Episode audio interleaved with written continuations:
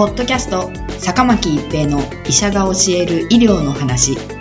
この番組は大学病院の内科医であり医学博士である坂巻が疾患や予防医療といった医療に関してお話しする番組です。それでは今回の番組をお楽しみください。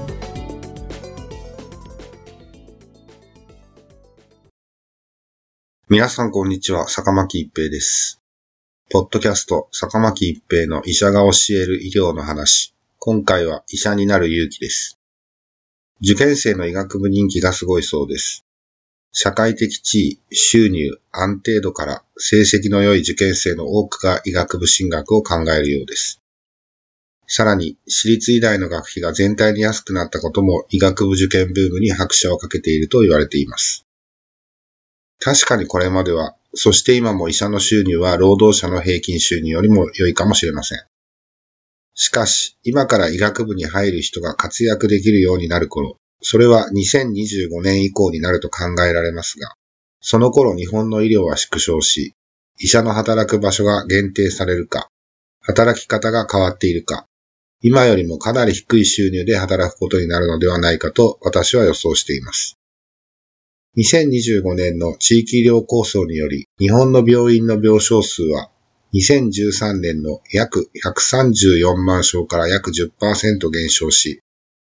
特に抗がん剤治療、手術、救急など重症患者さんを見る高度急性期、急性期の病床は、現在の77万床から53万床に減少することがすでに決定しています。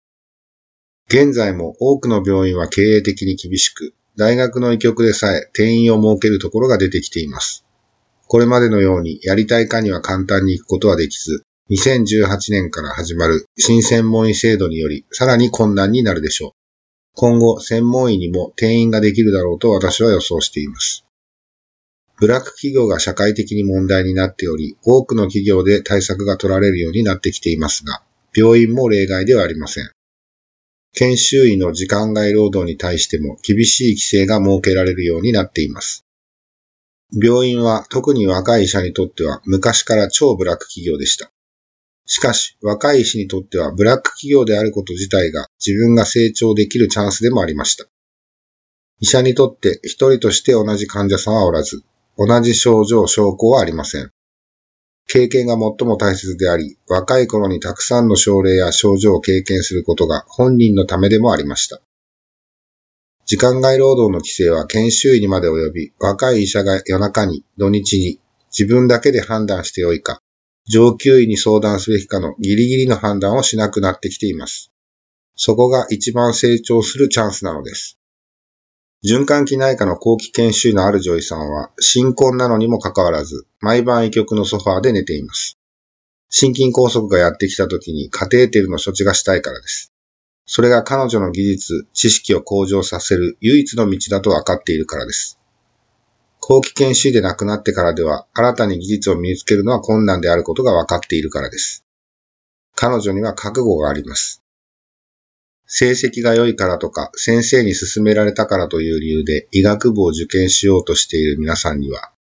今後縮小していくであろう日本の医療界で医者になる勇気、医者になる覚悟があるのでしょうかポッドキャスト、坂巻一平の医者が教える医療の話。今回は医者になる勇気でした。ありがとうございました。ポッドキャスト坂巻一平の医者が教える医療の話今回の番組はいかがでしたか？次回の番組もお楽しみに。